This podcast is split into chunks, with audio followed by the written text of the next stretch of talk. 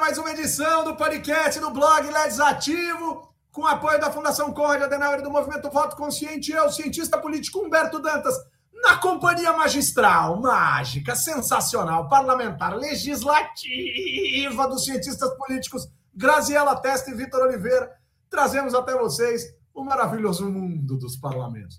As aberturas são refeitas, mas as piadas mudam. Tá bem, Vitor? Tá tudo jóia? Tô bem, tá tudo certo. É, eu vou manter a minha piada. Para quem não sabe, quem tá ouvindo isso, né, no seu podcast, não está nos acompanhando ao vivo, como sempre, né, nós mencionamos aqui, toda sexta-feira, a partir das 18 horas, você pode encontrar-nos né? Eu, Grazi e Humberto no canal do YouTube do Legislativo. Para quem não viu a gente ter que gravar duas vezes, essa é a segunda maneira, é a segunda vez que a gente começa esse podcast, porque deu ruim a gravação. É, e, mas eu, diferente do Humberto, vou manter minha piada. Eu tô mais enrolado que é, linha de pipa em agosto, então é isso, a gente segue a vida aí. Ô Grazi, você saberia me dizer por que, que as linhas de pipa se tornam mais enroladas em agosto do que nos pois demais é, meses? Eu estou fazendo cara de paisagem de quem está entendendo. Você tem venta mais em agosto? Outono, gente. Foi... Outono. Outono é temporada de pipa. Olha, olha. Outono é sempre igual. Outono e inverno, né? Não, não, hoje quem vai vetar sou eu. Não, hoje não, não dá, gente. Sandy tá, Júnior não. Tá, Júnior é, é, outro, é outro departamento. Entendeu? Então a gente poderia cantar aqui a pipa do vovô não sobe mais. Tudo bem, tudo a bem. A pipa do justo. vovô não sobe mais. Condizente com a, a média do humor desse, desse podcast, desse Doutor Bot. Nossa, é verdade. Entre... Apesar de fazer muita força, entre muitos problemas, essa, essa gravação que falhou evitou a gente de levar pro ar uma piada horrível, né? Mas enfim, Seguimos. Isso, isso, isso. Isso, foi, isso, foi, isso, isso. Foi Podemos dizer, inclusive, que o vovô da canção de Silvio Santos, ao se referir à pipa, não é imbrochável. Né? Não é imbrochável, porque se a pipa do vovô não sobe mais, o vovô provavelmente não é um vovô Bolsonaro.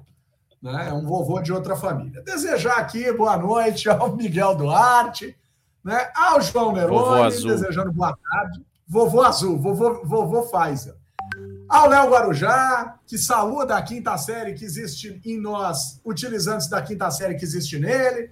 Diegão Ramalho, com quem eu almocei hoje, mas que agora já deve estar na sala de aula, porque hoje tem aula à noite na pós, né?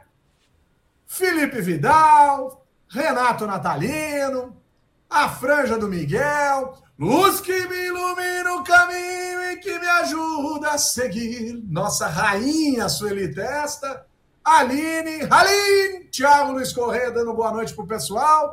E assim seguiremos felizes com o nosso programa. Pessoal, primeiro item da pauta aqui, gostaria de trazer para vocês uma sensação, uma sensação. Júnior desejando boa noite para nós também. Uma sensação um tanto quanto desafiadora para nós aqui. Pessoal, pessoal pessoal. Vocês já estão com aquela sensação de final de mandato, de final de legislatura parlamentar, daquela lógica meio zumbi de parlamento?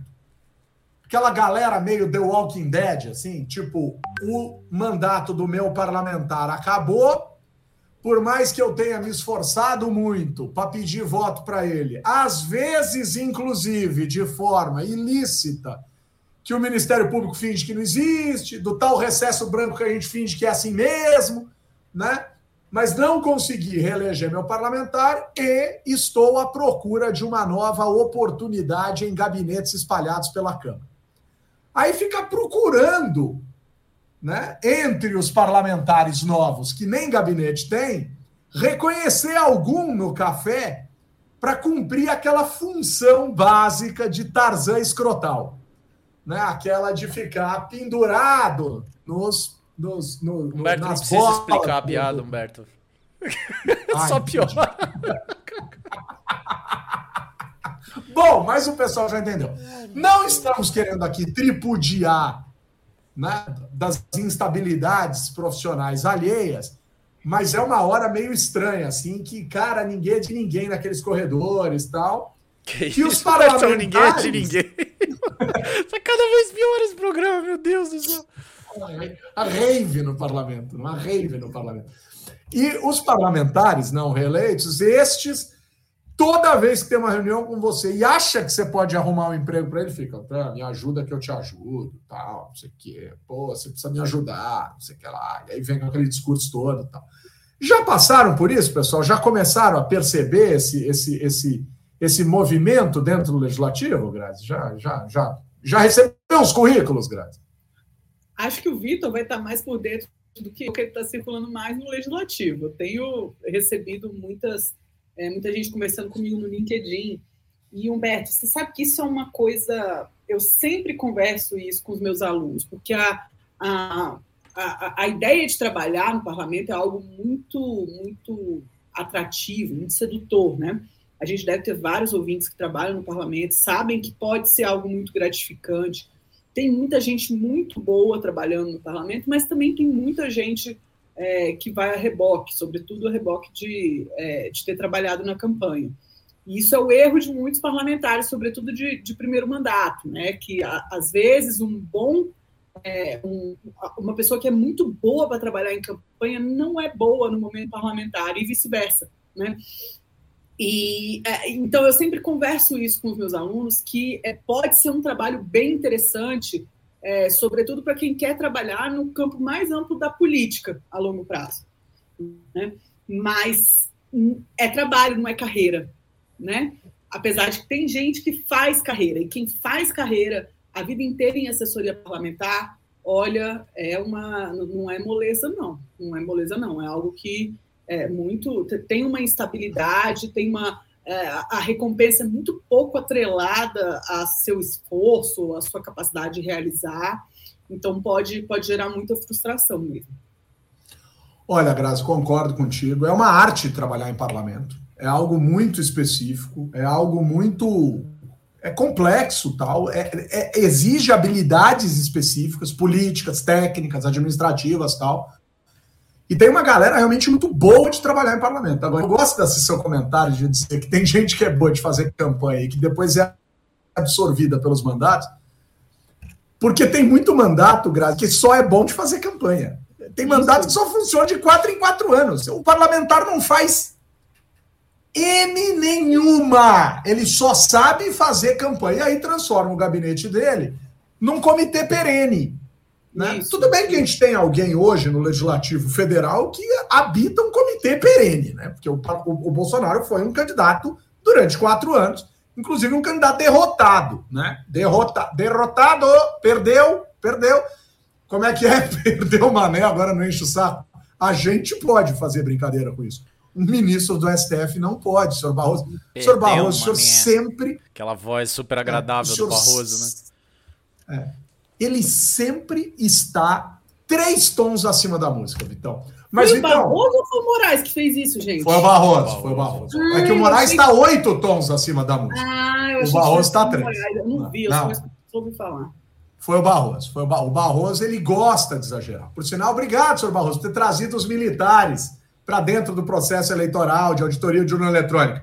Essa culpa você vai carregar para sempre. A culpa é sua. Né? Esses caras piraram o cabeção porque você estimulou. Nem vem com graça. Você fez a besteira, andou até ficando quieto. Mas aí pisou no cocô na calçada e falou a bobagem dessa do perder o mané. Você não é pago para ficar externando isso. Você é, você é empregado público, cara. Guarda a língua na boca. Pega leve. Segura a onda. Que inferno!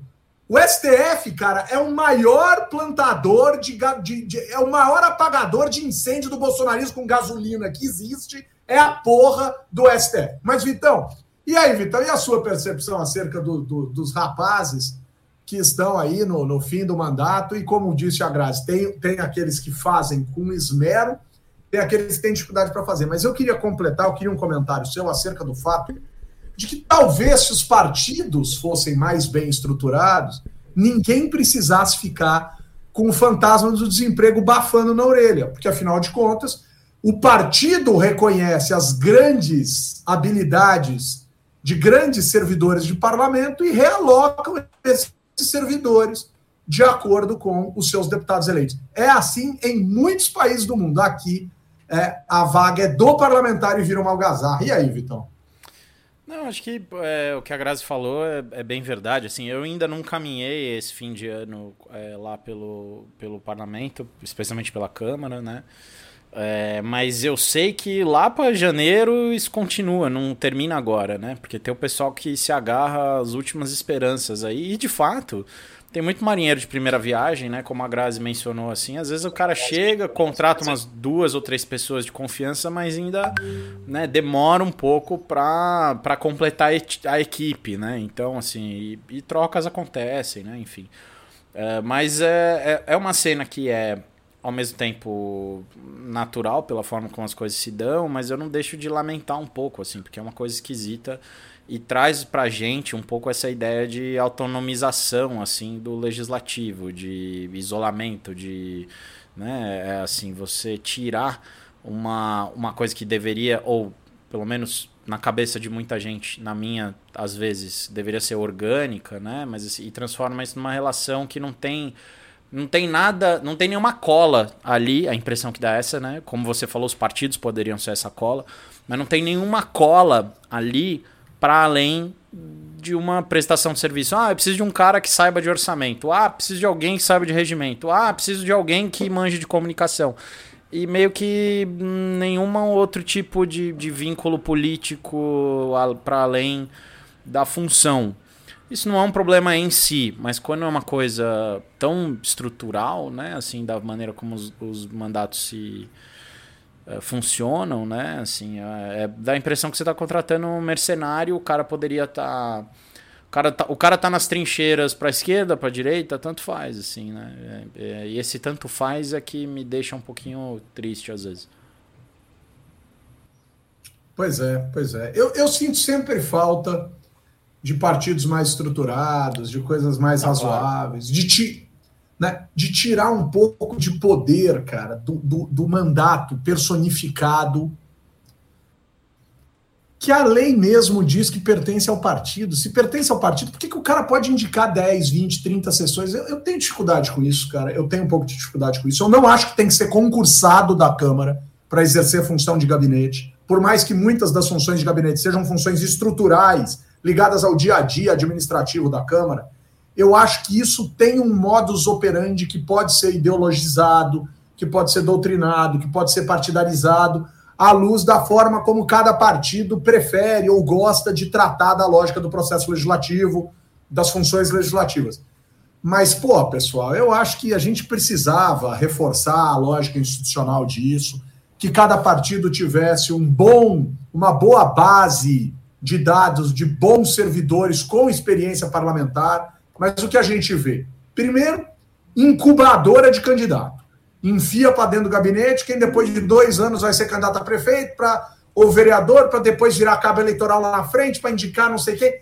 Vira uma coisa que a gente sabe. O Weber está falando isso lá no Política como Vocação no começo do século XX. A gente sabe que é assim que funciona.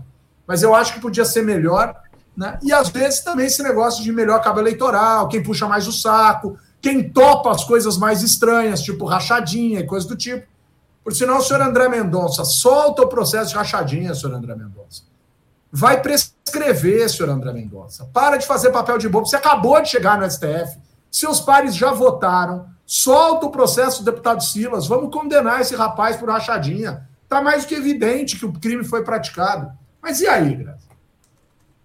É, não, não precisa comentar acho... o André Mendonça, eu estou falando da estrutura. O que acontece, na verdade, normalmente é um contrário, né, Humberto? Quem indica os, os servidores, desculpa, os funcionários das lideranças são os parlamentares. Apesar é de haver um pouco essa circulação que você falou de servidores dentro do, é, do dos é, diferentes candidatos, né? um sai, outro entra e se mantém, tanto é que tem gente que trabalha como comissionado há mais de 20 anos e isso acontecer também via partido, é, que eu conheço de liderança, normalmente é o contrário, é o parlamentar que tem uma cota dentro da liderança e indica é, servidor da liderança. É, sim, perfeito. concordo muito com você que isso devia acontecer via partido, mas é mais uma das, é mais um dos momentos em que a gente tem uma personalização desse esse processo, né? Agora, uma coisa é, que você falou que eu acho muito relevante é que não, não é o caso de ser um, um concursado, né? Não se trata de técnica somente. A técnica é, é ela é, é, como é que se fala? Ela é necessária, mas ela não é suficiente, né? Deveria ser assim que a coisa funciona, porque também tem um discurso muito ah, não, tem que ser quais são os melhores técnicos. Não é bem assim, né? Você pode ser um excelente técnico que não comunga dos, dos princípios e da, da normatividade desse partido ou desse parlamentar. Né? E isso é absolutamente fundamental para trabalhar próximo da política. Não tem nada que pode entristecer e, e adoecer mais um ser humano do que ele é, trabalhar para uma coisa que é, vai contra o que ele acredita. Isso eu já vi muito, hein? Já vi muito. Então, é, concordo contigo, eu acho que precisa é, ter um, um, equilíbrio aí, mas eu acho que tem. É, paga seu preço também, sabe, Humberto? O cara que acaba escolhendo só o, o, o, o cabo eleitoral tem, tem, tem, chance de dar bastante ruim, tem bastante chance de dar bem errado. É, apesar de que outros não, né? Outros é, navegam muito bem desse jeito, mas eu gosto de acreditar que é, o bem vencerá no final. É, em tese, seria possível fazer uma análise de composição dos gabinetes com base nas características gerais daqueles que foram ali contratados. Porque tem, rolam diferenças muito significativas de gabinete para gabinete, não só na quantidade de gente, não só no que diz respeito aos salários pagos a cada um, porque isso pode variar, o parlamentar tem até essa prerrogativa de dizer vou pagar X para esse, Y para aquele, blá, uhum. etc, etc, etc. Né? E uh, também no que diz respeito às próprias habilidades dessas pessoas, enfim, quais as características. Então, daria para criar quase que viajando aqui na ciência, que nem sempre se mostra efetiva na realidade, mas daria para criar uns indicadores e uns tipos ideais de gabinete. Daí para isso ser melhor do ponto de vista legislativo, melhor do ponto de vista eleitoral, são outros 500. Mas olha, Dava, dava para fazer estudo aqui qualitativo, mesclando. A Graça já ficou empolgada. Não, não é que eu fiquei. Eu quero fazer uma pergunta. Empolgada, eu já tentei fazer isso. Já tive ah, já projeto, tem. eu já tive aprovado, mas tem muito dado que a gente não tem ainda. Né? A gente até está em conversa para ver se consegue, mas, por exemplo, a Câmara não libera o dado de se o funcionário está no gabinete de Brasília ou do Estado. Eu não sei onde a pessoa trabalha.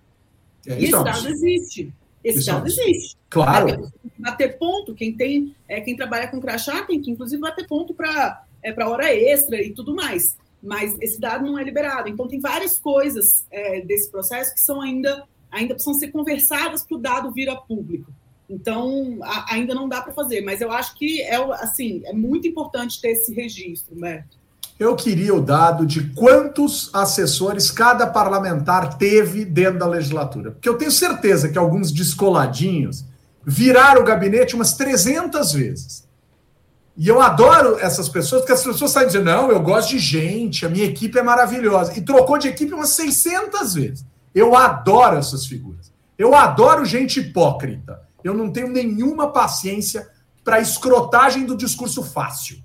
O discurso fácil é: não, eu trato super bem, eu sou do bem, eu sou a melhor pessoa do mundo, todo mundo que trabalha para mim gosta de mim. Quando você vai ler a lista, demitiu 600, recontratou 30, 30, 30, 30, 30, 30, 20 vezes, deu 600. Ô, Vitão, eu quero entrar aqui numa seara trazida pelo Leocádio, que ele está dizendo assim: ó, acho que uma das lições da pandemia é que dá para reduzir muito o custo dos gabinetes e aparentemente melhorar muito a eficiência da atuação parlamentar. Tudo bem, a gente está falando em, em, trabalho remoto, a gente é crítico né, do, do, do, dos gabinetes remotos em alguns aspectos, a gente achou interessante sobre outros ao longo da pandemia, mas será que a pandemia poderia ser usada, Vitão, como um divisor de águas na percepção da formulação das estruturas de gabinete? Se a resposta for sim, vai dar para realizar aquele meu sonho, né? Dobrar o total de gabinetes, reduzindo o total de gastos, porque aí precisa de menos gente para o gabinete. Eu estou zoando, mas diga. Mas a questão não e é. dá para sortear. Mas, mas, nenhum, nenhum mandato é obrigado a contratar gente. eles têm a quantidade de ah, recursos. É eles têm a quantidade de recursos. Máximo, né? É. Então, assim, é, o, o, máximo que eles podem utilizar é tanto de recurso. Aí, o quanto que eles vão utilizar isso para alocar pessoas, se o cara quiser contratar. É, quer dizer, tem um máximo lá que é o salário mínimo que define, né? Mas, assim, é, é, eles não, não, são obrigados a contratar tudo isso de gente. Então, assim, é uma questão de como cada gabinete, como cada mandato decide alocar esses recursos. E, assim, dizer para vocês, gente, é, tem muito trabalho para fazer, viu? É, é, é, a gente, eu sei que a gente se acostumou com a imagem do, do político safado, corrupto, que fica o dia inteiro sem fazer nada, aparece lá para votar duas vezes por semana, depois volta para casa, não faz nada, entendeu? Fica fazendo esquema só. Eu sei que é isso que tá na cabeça de muita gente, assim, mas o fato é, cara, os assessores e os mandatos que trabalham, e não são poucos, são vários, e, e não só de, de uma ideologia ou de outra, enfim. É, cara, é muito trampo. E aí a questão é que também tem um problema de educação política de fundo, que é a maneira como eles são abordados. E eles não podem simplesmente dar bofetada na cara das pessoas que chegam lá. Infelizmente, tem muita gente que vê o deputado como alguém que viabiliza é, cadeira de roda, viabiliza vaga em hospital, viabiliza emprego, viabiliza remédio, é, é, é despachante de serviço público, entendeu? Assim, e, é, é, e, e, assim, é, é preciso alguém para atender essas pessoas, mesmo que seja para dizer não para elas, sabe assim? Então você precisa de gente trabalhando, às vezes, em coisas que não estão voltadas pro, pro, para o trabalho parlamentar em si, por conta também do contexto em que. do contexto brasileiro, sabe? Assim, então, eu acho que tem muita coisa que a gente às vezes culpa é, o mandato e a quantidade de pessoas. Inclusive, eu tô para ler, porque saiu essa semana, se eu não me engano, um artigo do Humberto e. Estou tentando lembrar mais de quem, outro cientista político que, que trabalhou junto.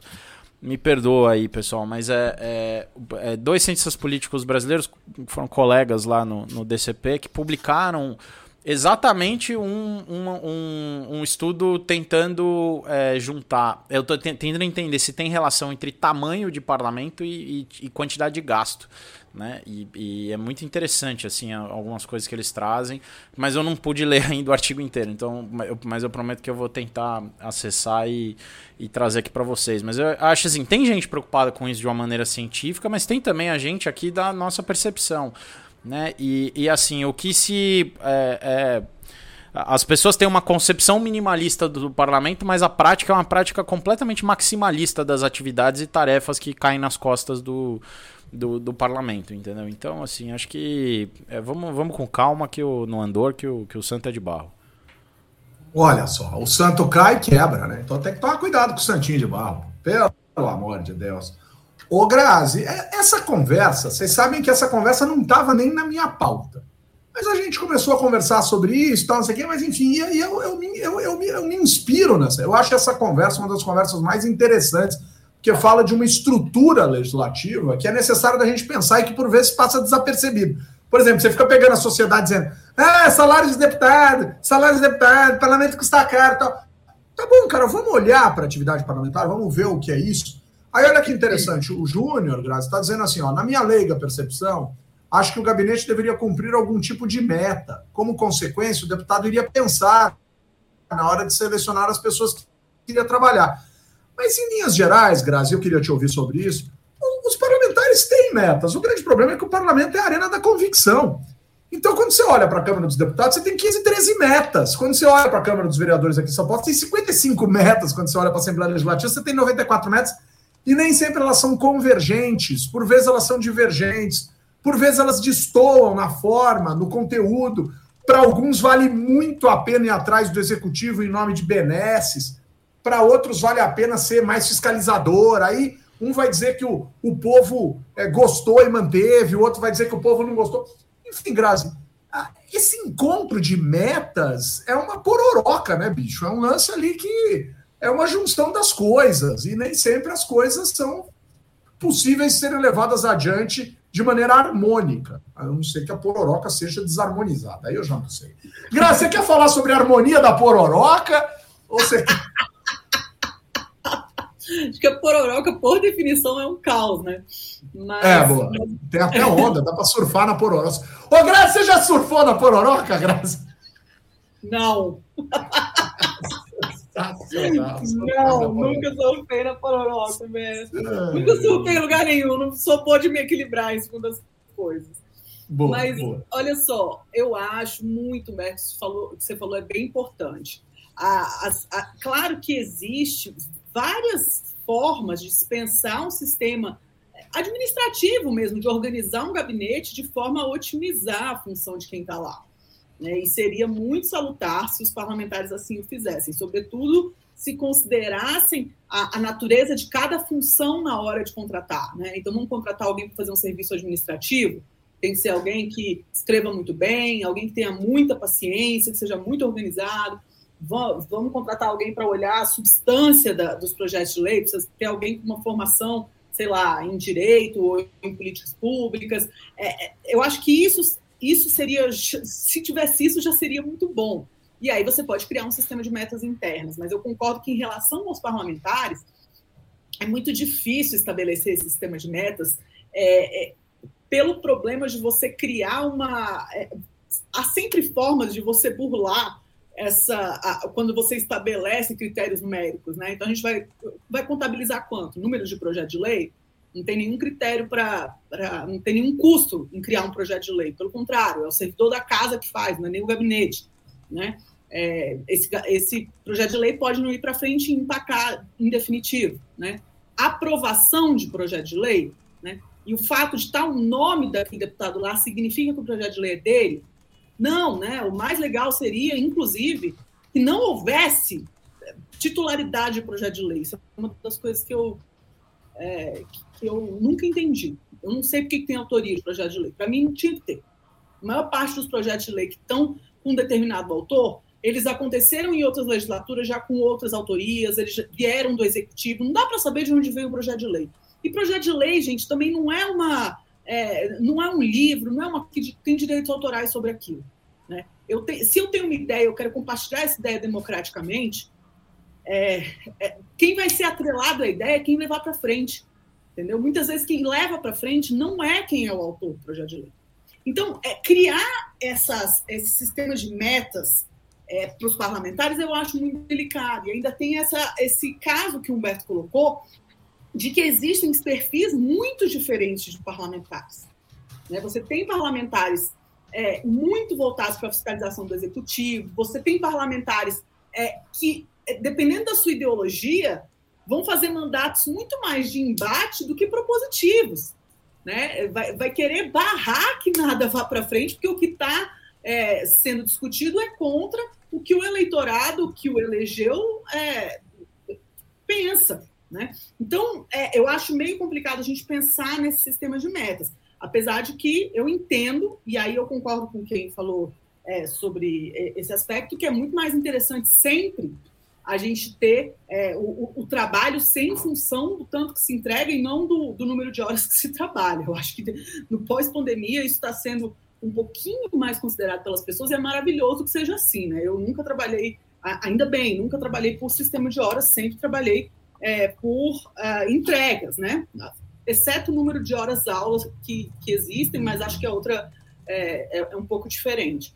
Mas, é, mas eu acho um pouquinho mais complicado pensar nesse, nesse tipo de, é, de ter um único critério e um, única, e um único marcador para medir a atividade parlamentar. É, eu acho importante essa discussão e quem tentou fazer algumas métricas, olha, podem ser questionáveis, mas muito interessantes, coisas muito bem feitas, foi a liderança do Partido Novo na Câmara dos Deputados. Só que o Partido Novo encolheu de maneira expressiva. Não sei nem se consegue manter aquela estrutura de liderança, não sei exatamente como funciona a estrutura pelo total de deputados, mas a gente pode dizer, parafraseando o candidato a presidente da República pelo Novo em relação ao desempenho, claro que ele está falando de outra coisa, mas parafraseando, né, o, o, o desempenho do Novo leva quem gosta do Novo a olhar para a futura Câmara dos Deputados e dizer que destreza. A Grazi não gostou da piada, nem o Vitão. Ô, pessoal, olha só aqui, ó. O, o Tiago Luiz falando sobre ainda, voltando no assunto do Barroso, né, dizendo que como o presidente zombou de quem estava com falta de ar, etc., talvez o Barroso tenha externalizado aí uma, uma, uma, forma de se revoltar contra uma lógica de hipocrisia dos, dos bolsonaristas, tal, não sei o quê, por isso essa fala do Perdeu Mané. Eu super entendo, Thiago, eu só acho que não é um ministro do STF que pode fazer isso. Cara, a gente paga a peso de ouro, a gente paga a peso de ouro o decoro do judiciário no Brasil e, os, e os, os, os, membros do Poder Judiciário, via de regra, arregaçam o decoro a todo instante. Falam mais do que precisam, tem rede social, se posicionam ideologicamente. Eles não entenderam a função deles. Desculpa. Os senhores me desculpem a sinceridade, essa é uma opinião minha. Se os senhores acharem que não está correto, a gente se vê nos, no, nos tribunais. Mas eu acho que eu estou sendo respeitoso minimamente no que diz respeito a dois pontos os senhores são pagos a peso de ouro e eu entendo, na minha percepção, de que parte do salário pago à magistratura no Brasil e ao Ministério Público compra ou deveria comprar uma lógica absoluta de uma postura diuturna de respeito às regras e de silêncio. Ah, você não pode me impedir de falar. Cara, eu não posso te impedir de falar. Pede demissão, velho. Vaza da carreira. Você quer ser que nem eu, que fala qualquer merda que vem na cabeça? Vem viver a minha vida. Agora, você quer ser juiz, você quer ser desembargador, você quer ser ministro do STF, do STJ e quer ter liberdade para falar a imbecilidade que passa na tua cabeça e, por vezes, transformar essa idiotice em lei, em regramento. Desculpa, cara. Desculpa. A gente é porque o judiciário está protegendo a democracia ultimamente. Mas quando a gente voltar a achar que a democracia está consolidada no Brasil, se é que um dia a gente vai conseguir achar e se é que um dia ela esteve, isso vai passar por um debate acerca da posição do poder judiciário nesse país. Mas como o podcast é sobre o legislativo, vamos falar de legislativo. O Vitão, o Thiago está lembrando aqui que quem seguiu muito tempo nessa carreira de assessoria parlamentar em vários gabinetes foi a senhora Damares, né? E hoje ela é senadora, olha só que bonitinha. Boa noite para o Eduardo Kramer, boa noite para Gabi Fernandes, boa noite para Amanda Lobo. A galera chegando aqui, tá chique. Boa noite para a senhora Graziela Guiotti, que também está aqui com a gente hoje no chat. Muito chique, sempre elegante, figura muito querida da gente.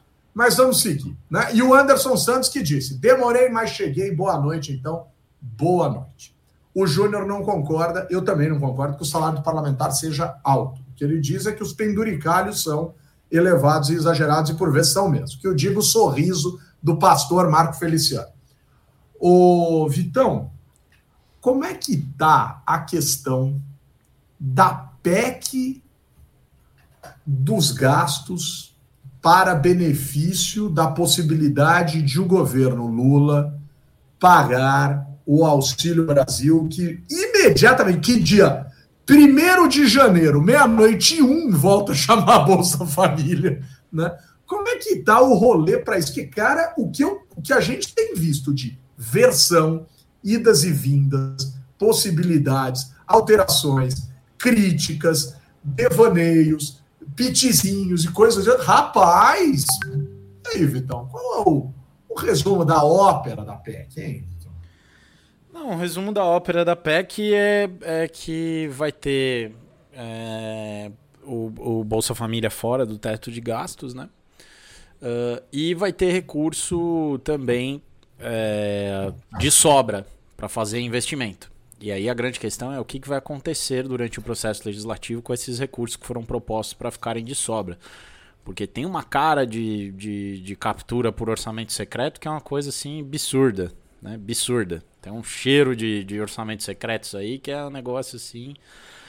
Então é isso, assim, eu acho que eu, eu não sei o quanto que é, os. Que é isso, minha gente?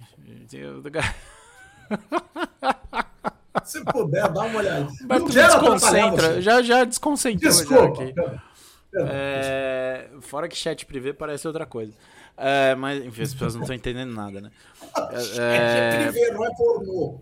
É, é, você claramente não via Bandeirantes. Aí, o que acontece, cara, é que a gente fica numa situação de muita incerteza com relação ao qual vai ser o resultado desse processo, né? A proposta, eu tenho a impressão, foi uma proposta que foi elevada, assim, foi alta é, em relação ao que era a necessidade específica é, de, de resolver os problemas que estavam postos, mas acho que de propósito o governo quer começar gastando o que precisa gastar e fazer o acerto depois. Né? Eu acho que é um pouco essa a perspectiva que tá vindo. Só que aí isso tá, tá, assusta, né, cara? Porque gasto, você sabe como é que começa, né? A hora que fechar a torneira depois é muito mais difícil o vídeo que tá acontecendo com orçamento secreto.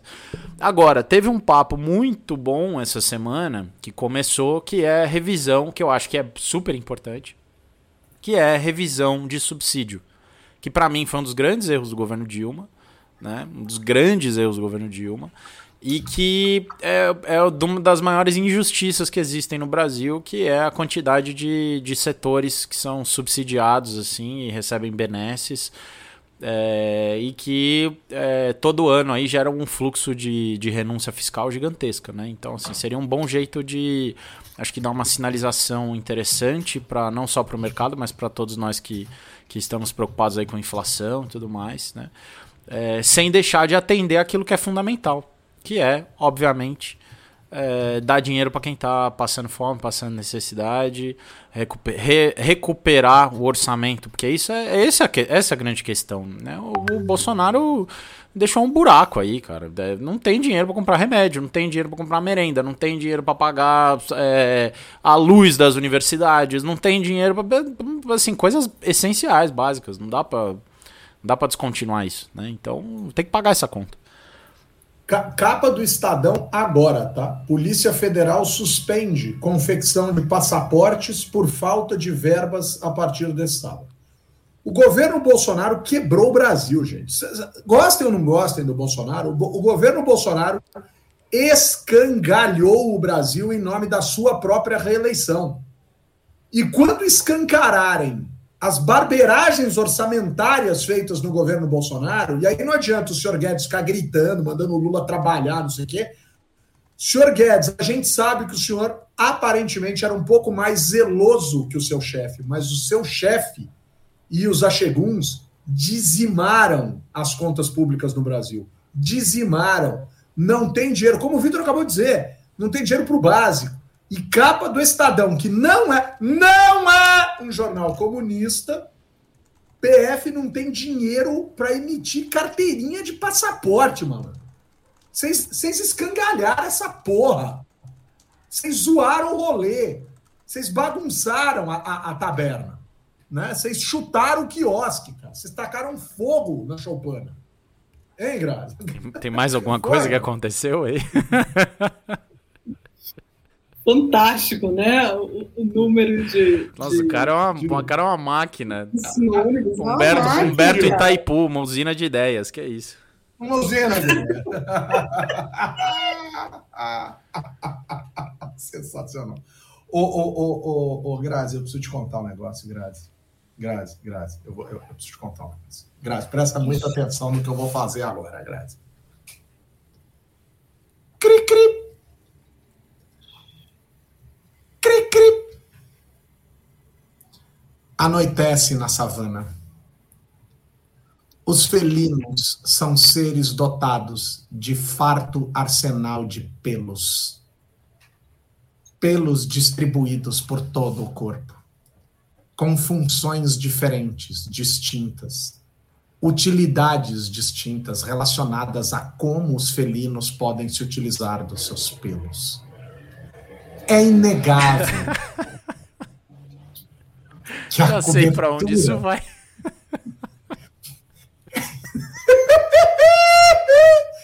é inegável que a cobertura de pelos dos felinos os protegem do frio.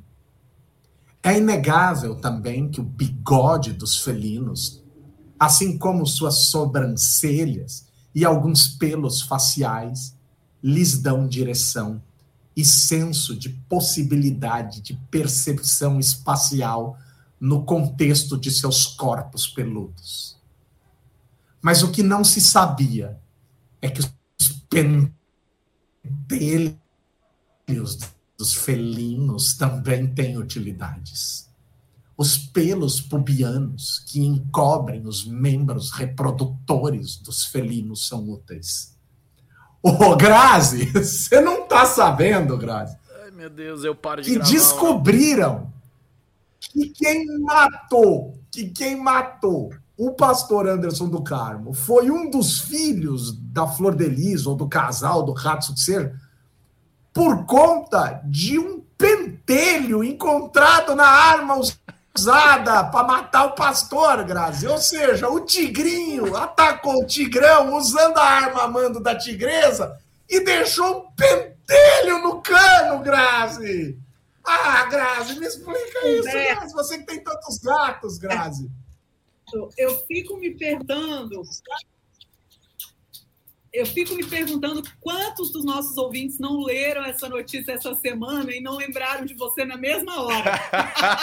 Olha, dezenas, dezenas, dezenas, dezenas. Dezenas de milhares. What's your name? Taylor? Mrs. Penn Taylor?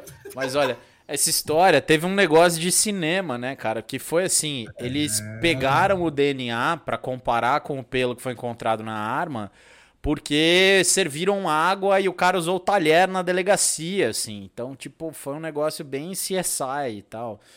É, achei, achei curioso, assim, né? O trabalho policial aí, né? Você vê, né? Trabalho policial sem precisar usar violência, investigativo. É isso. O Brasil que deu certo.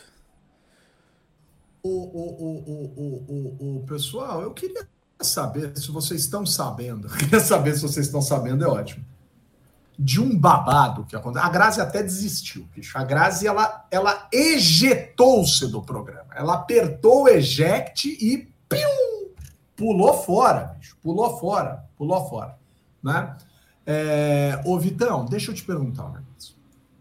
Você está sabendo que vai assumir o poder na Câmara Municipal com a saída da, da, da, da, da moça, da. Como é que chama?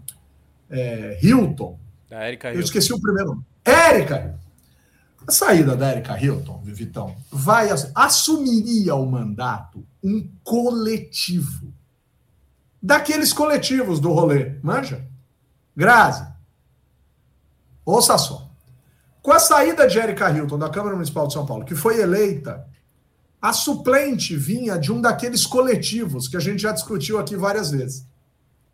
A questão, a questão é que é que o coletivo, ao que os jornais informam, tretou. Quem assume o mandato? O óbvio, pela tá lógica legal, o CPF de quem de quem meteu o CPF no rolê, cara. Salvo engano da minha parte, uma moça chamada Jussara, mas eu posso estar enganado, eu preciso olhar isso com carinho. Mas e aí, pessoal? E quando antes de tomar posse o coletivo se embaralha, cara? E aí, como é que como é que a gente pode pensar isso, Grazi? É, Qual que é aonde a Desculpa, gente só para com completar a informação aqui. Jussara dos Santos, coletivo Juntas Mulheres Sem Teto, do PSOL. Então, É, o- esse é um ponto muito bom que você traz, viu? Eu acho que o o mais importante dessa história é que esteja todo mundo na história saiba do que está acontecendo. Sabe qual é? É melhor abrir o relacionamento do que trair? Todo mundo, o eleitor, quando vai votar, tem que saber que existe essa possibilidade. Os, ah, os co-candidatos, co-deputados, sei lá como cada, as- eh, tem algumas denominações diferentes, né? Tem que saber que isso é uma possibilidade real. E tem que saber que não, não existe assinatura em cartório que vá superar a lei. Né? Isso é, eu acho que é, é o mais importante de estar bem é, presente. É, não vejo outra forma de resolver essa questão, porque eu, eu sou, nesse momento, pode ser que eventualmente isso mude, mas nesse momento eu não sou a favor é, de criar é, regra formal para esse tipo de iniciativa. Pode ser que a gente chegue num momento que a gente tenha encontrado algumas questões que podem ser regulamentadas. Eu não acho que a gente está nesse momento, acho que a gente está num momento de experimentação democrática. E, e, e tornar isso lei agora ia, ia engessar a coisa e poderia criar incentivos institucionais, né? Criar uma norma é sempre criar incentivos. Então, ah, enfim, né? Eu acho que é, é, isso. É importante que todo mundo saiba que essa é uma possibilidade real que pode acontecer e que não é e que não acontece pouco, né? O, inclusive, a primeira iniciativa que eu, na época que eu estudei isso, não sei se, se alguém já achou uma iniciativa anterior, mas a iniciativa, a primeira vez que eu vi uma chapa coletiva foi para a Câmara de Vereadores de Alto Paraíso, aqui do Goiás. E essa é, foi, foi uma que eu acompanho até hoje é, como curiosidade é, acadêmica, então eu acompanho eles nas redes sociais, e eles é, se separaram muito antes do final do primeiro mandato. Né? Em outros lugares a gente tem iniciativas bem-sucedidas, de fato, né, que chegaram até o final do mandato, enfim. Né? Mas, é, enfim, né, é uma possibilidade real que, que pode vir. Uma coisa que é, eu não sei como funciona nesse caso, para mim o mais importante é que sejam do mesmo partido. Isso é muito relevante. Porque isso eu já, já vi também, né, gente falando de, de mandatos coletivos é, que tem mais integrantes de mais do que um partido. Aí, aí a coisa desanda, né? Aí não, é, aí é o zorrel. Né? É, aí eu acho complicado, porque é, é mais fácil você não obedecer à vontade do eleitor nesse contexto. É, é, que, no limite, os membros do tal mandato coletivo ou da candidatura coletiva, com exceção feita, obviamente, ao titular do CPF vinculado à candidatura, sequer é, é, filiados a partido precisam ser. Certo? Não precisam, não precisam. Né? Então é interessante isso. Quer dizer, você cria um mandato e subverte a lógica do mandato à luz do fato de que as pessoas votam no partido, o mandato pertence ao partido, e as pessoas da tal coletividade nem participam da coletividade oficial que o TSE determina que esteja é, é, orientando a campanha. Eu sei que eu sou meio conservador para esse negócio, meio é total, né? Mas vamos que vamos. O, o Vitão, eu queria, eu vou soltar agora mais duas perguntas, uma para o Vitão e uma para a Grazi, sobre coisas que tramitam no Poder Legislativo. A Grazi começou o programa dizendo: olha, o legislativo está meio devagar, essa história da PEC, os Walking Dead, não tem mais. E a Copa do Mundo, Natal e Ano Novo. Mas eu queria, Vitão, destacar contigo o seguinte, cara, porque voltou aparentemente mais uma vez a tela, a tela, eu gosto desse termo, o, o assunto em tela. Não é legal isso? Eu prefiro a, a baila. baila a baila, a baila é legal também. A baila, a baila, a baila. Das antigas. É, o, a, a, tá chovendo em Brasília, hein? Só para informar. Quem não está em Brasília, a Grazi está assustada porque está caindo água na cabeça dela. Né? O prédio vai desabar. Ela está tendo um problema aqui, vocês não estão vendo. Mas está parecendo o Titanic. Ô, Grazi, manda o violinista embora, Grazi. Cara, eu deixei uma janela aberta cinco minutos não tem, tá no Titanic aqui mesmo. Não tem outra descrição, não. Você tá onde? Você tá onde? Você tá onde? Eu tô no Guará, em casa. Cadê os gatos, Grazi? Virou ensopado de felino. Ô, Grazi, vamos com calma. Mas, Vitão, voltou à tela a questão do, da regulação do lobby, cara. Mais uma vez, quer dizer, andou isso e aparentemente, Vitão, não anda lá da melhor maneira possível, cara. Alguma, alguma. Porque eu sei que essa é uma temática sensível às suas observações sobre o legislativo e tal. Alguma novidade em relação a isso? Ou né, o famoso não vai dar não em nada, vai ser a mesma coisa e vão tocar a vida? Então, a, a, última novidade que aconteceu foi, foi bastante negativa, que foi a aprovação da urgência para o pro projeto de lei que está embasando essa discussão que é um projeto de lei, o projeto base, se eu não me engano, tem um monte de projeto apensado, né? Mas o projeto base, se eu não me engano, é o 4391 de 2021. É, mas tem. É, ele foi levado para o plenário e aprovado a, a, urgência dele, né? Portanto, o projeto sai das comissões e vai direto para o plenário. Né? O que é muito ruim, como a Grazi sempre traz aqui, né? é muito ruim porque haviam sido obtidos alguns avanços na discussão pelas comissões. Né? Assim, várias organizações da sociedade civil é, trabalharam o tema, fizeram sugestões, especialmente do ponto de vista da transparência, né? da necessidade que o Estado teria de se comprometer a, a, com a transparência e tal. Uh, que haviam sido incorporadas né, a, um, a um substitutivo, se eu não me engano, e que simplesmente viraram pó porque ele não chegou a ser aprovado na comissão e agora o texto foi direto para o plenário. Né? Então, assim, a gente teve aí uma perda grande nesse debate. É, até algumas pessoas é, se manifestaram essa semana, alguns colegas aí, sobre a necessidade de se aprovar uma regulação boa do lobby. Eu sou bastante contrário, assim, né? Eu, assim como Humberto é conservador com relação aos, aos mandatos coletivos, né? eu sou bastante conservador com relação à perspectiva de regulamentação do lobby, porque eu acho que a maior parte, na melhor das hipóteses, ela não vai fazer nada de ruim mas vai criar uma reserva de mercado, entendeu? Na, assim, na melhor das hipóteses, eu acho que é isso que vai acontecer.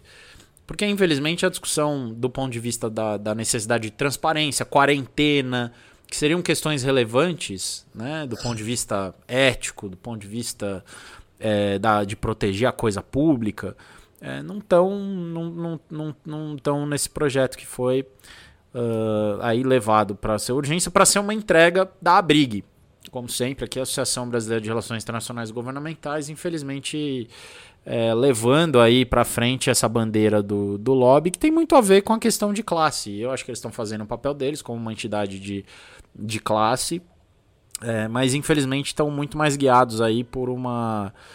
É, não estão não tão, tão guiados pelo espírito público, mas sim pelo espírito corporativo. Enfim, é Uh, pelo menos agora eles estão aparecendo no debate, né? Porque antes eles tinham vergonha de dizer que o projeto era, era patrocinado por eles, né? Agora, pelo contrário, estão levando a frente. Eu acho que isso já é um avanço, já é um caminhar aí.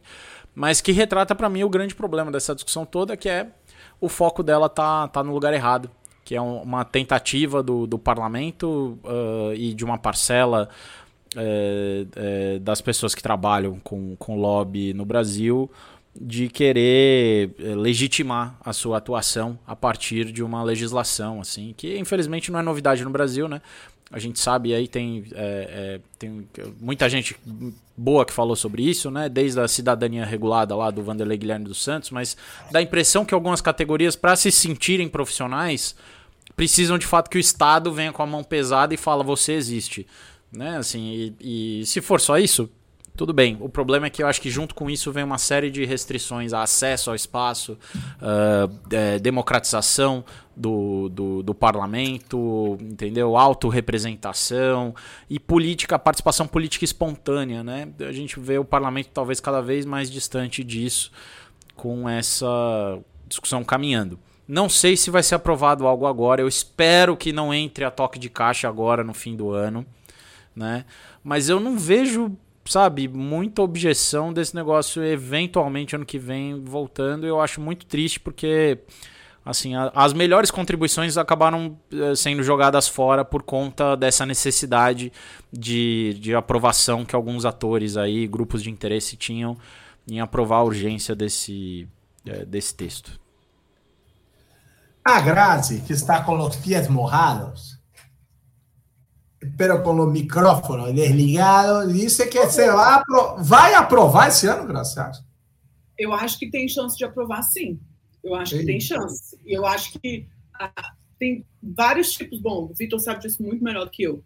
Mas tem vários tipos de estratégia em RealGov, né? Tem algumas estratégias que a gente, ou em advocacy, que a gente é, que, que, focam no, no olhar público para que a coisa ande, tem outras que focam em é, menos olhares para que, é, que ande. Eu acho que a, a estratégia do, da, da, regulamentação do lobby está indo mais ou menos nesse sentido, de, de correr por baixo do radar. Não, não à toa está acontecendo agora, né? E, enfim, como o parlamento tá, vai ter pauta por conta dessa PEC, não está clima de Claro, a gente está muito muito pato manco lá, né? Muita gente em final de mandato que sabe que não foi reeleito, enfim. mas também muita, é, é, é, muita coisa para acontecer ainda, porque o executivo eleito deixou muito claro que quer uma que quer aprovar a PEC, né, o que significa que vai ter sessão, e tendo sessão você pode incluir outras coisas na pauta. Né, então não estranharia não se fosse aprovado esse ano. Mas Bom, concordo com o Vitor, poderia ter mais debate. Que poderia ter mais debate, tem ah. coisa para ser incluída, tem coisa tem, tem algumas, a, a, alguns padrões internacionais que são muito estabelecidos que podiam entrar na PEC, né, de algumas práticas, de boas práticas, e que eu não vi entrando. Né? Então, acho que. Nos últimos.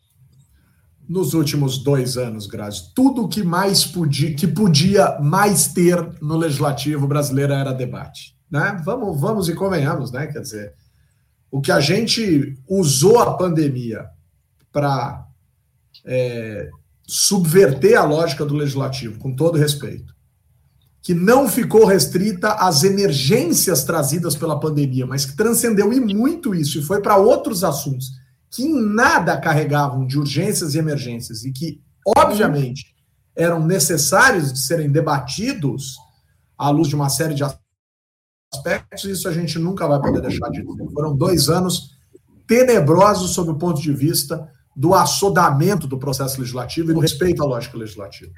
É, o Miguel Duarte falando em, criticando aqui reserva de mercado, o Leocádio falando que o Brasil adora um cartório e fazendo aqui alguns comentários a respeito de códigos e legislações já suficientes uma série de práticas, etc. Ô, Grazi, sua mãe mandou dizer que na casa dela não está chovendo. É só um, um elemento importante aqui para trazer para você. Mas uh, antes de fazer a pergunta derradeira do nosso podcast, Alex Rani, oh Dio, é hora de chegar, muchacho.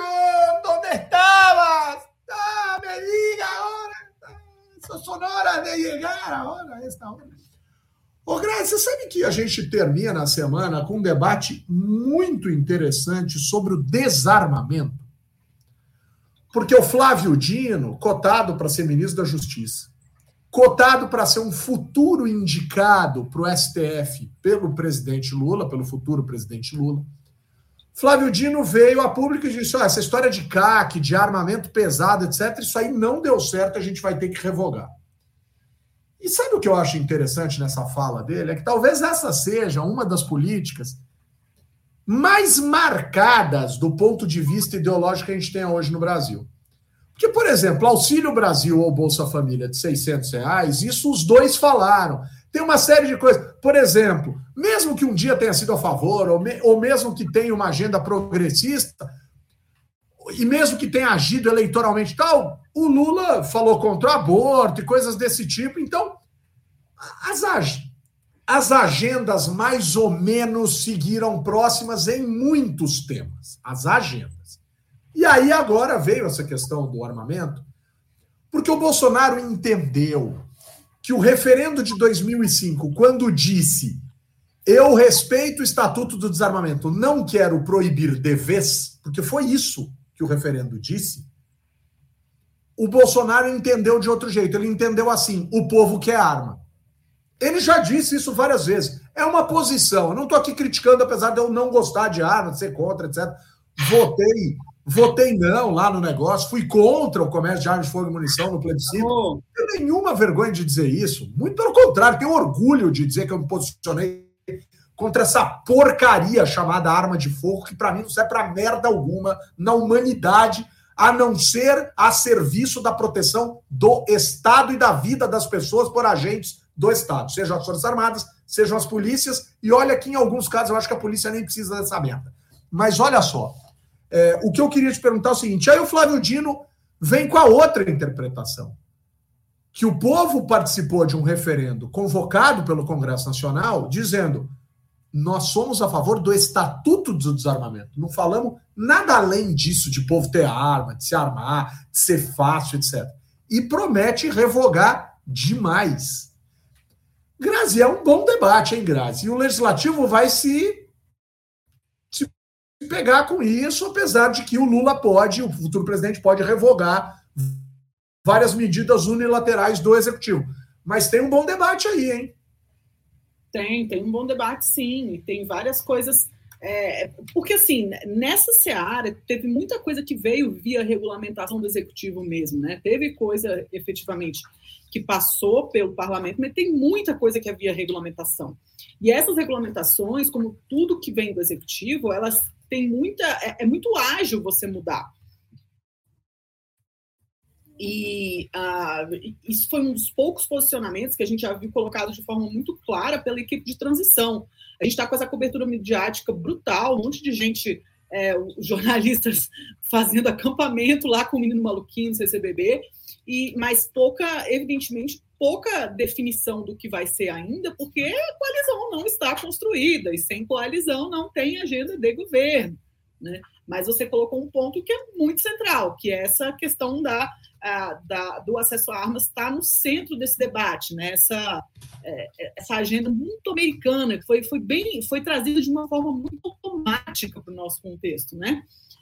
E, enfim, né? E vamos ver se, se ela vai pegar o suficiente a ponto de ter alguma, alguma relevância na oposição. A gente sabe que boa parte, inclusive, da rejeição do Bolsonaro é, entre eleitorados que seriam mais é, tradicionalmente é, bolsonaristas, conservadores, evangélicos, é, a, as mulheres tinham um posicionamento muito contra armas, né? mesmo quando dentro desses grupos mais conservadores.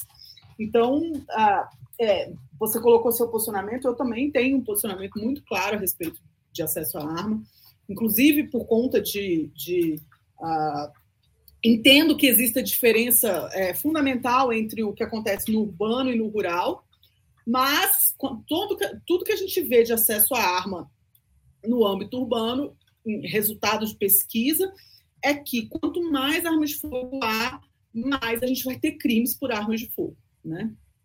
E crimes, é, enfim, né, que também os cidadãos de bem, não é que os crimes estão morrendo bandidos estão sendo mortos pelos cidadãos bens que agora podem portar armas. Essa, esse mundo fantástico aí não existe, né? O nosso mundo é o mundo das pessoas que não têm o que comer, né? Não das pessoas que têm dinheiro, têm 20 mil reais para comprar uma pistola, mas não podem. Não é esse o mundo real. Né? Então, é, fiquei, foi uma coisa. Assim, acho que o Flávio Dino é um quadro muito importante, né? É um dos quadros é, que é, eu tenho perspectivas boas para o ministério que ele assumir e, e enfim, né, uma liderança bem importante é, na, na, no campo de centro aí do Brasil. Muito bom.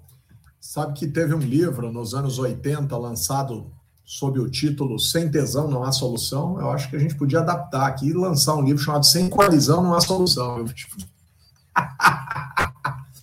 Vitor Oliveira, me dá um abraço virtual?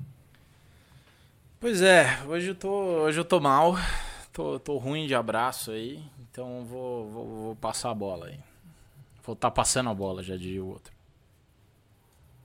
Graziela, acaba de vir à luz a ideia de que o Aroshi não é imbrochável. Mas também isso nunca foi dito aqui. Né?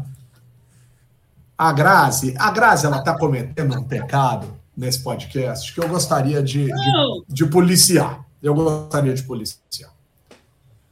Grazi, para de desligar o microfone, porque não tem nada mais genial do que a sua risada quando ela vem espontânea. É divertidíssima, Grazi. Para, para de monopolizar para o Lombardi a sua risada. Eu estou desligando porque está chovendo muito forte aqui em casa. Estou com medo de, de atrapalhar, de entrar no, no no áudio. Não tá não, não, não vai molhar o meu microfone. Ah, então tá. Então tá. Boa, boa. Graziela Testa. Me dá um abraço virtual. Ah, essa semana eu vou dar um abraço, um beijo, um esfregão virtual. O que, que é um esfregão, Grazi? É um esfregão para limpar a sala aí, que você tá toda molhada, esse negócio tá tudo molhado aí na sua casa é semana de aniversário do Lombardi, do Rafael Bruce, meu respectivo, lindo maridinho que está fazendo, vai fazer vários aninhos. Olhe para o seu cônjuge tá com o olhar que a Grazi. Olhe para o seu cônjuge com o olhar que a Grazi olhou agora para o Bruce para dar parabéns para ele. Aí você será feliz. Eu ia virar a câmera para ele, mas ele não ia gostar disso de presente de aniversário, não. Ele gosta do seu Lombardi. Mas eu tenho um grande abraço, um grande beijo para esse meu apoiador de todos os momentos, meu todinho companheiro de aventuras. Sensacional. Aí, óbvio que a gente se solidariza e deixa um beijo pro Bruce, eu, Vitão, Aline, todo mundo vai entrar no rolê do Bruce, com todo respeito, né? É entrar no rolê do Bruce. e- Depois eu te mando um pote de creatina de presente, Bruce.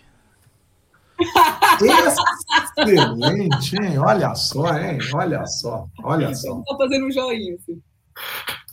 O Eduardo Góes, que é servidor da Polícia Federal, está dizendo aqui que o problema é que a bancada da bala é muito forte. É um desafio convencê-los a não propor uma legislação que legitime o que o Bolsonaro fez, infelizmente. E aí ele diz: se há policiais despreparados e sem treino, o que poderemos dizer ou o que diremos do cidadão comum, né? E ele não gosta do termo cidadão de bem, eu também não gosto. Ah, bicho, para mim um cidadão comum que compra uma arma, você me desculpem, mas de bem ele já corre o risco de não ter muito, né? A não ser em condições muito especiais, mas isso é uma, só uma opinião, tá joia?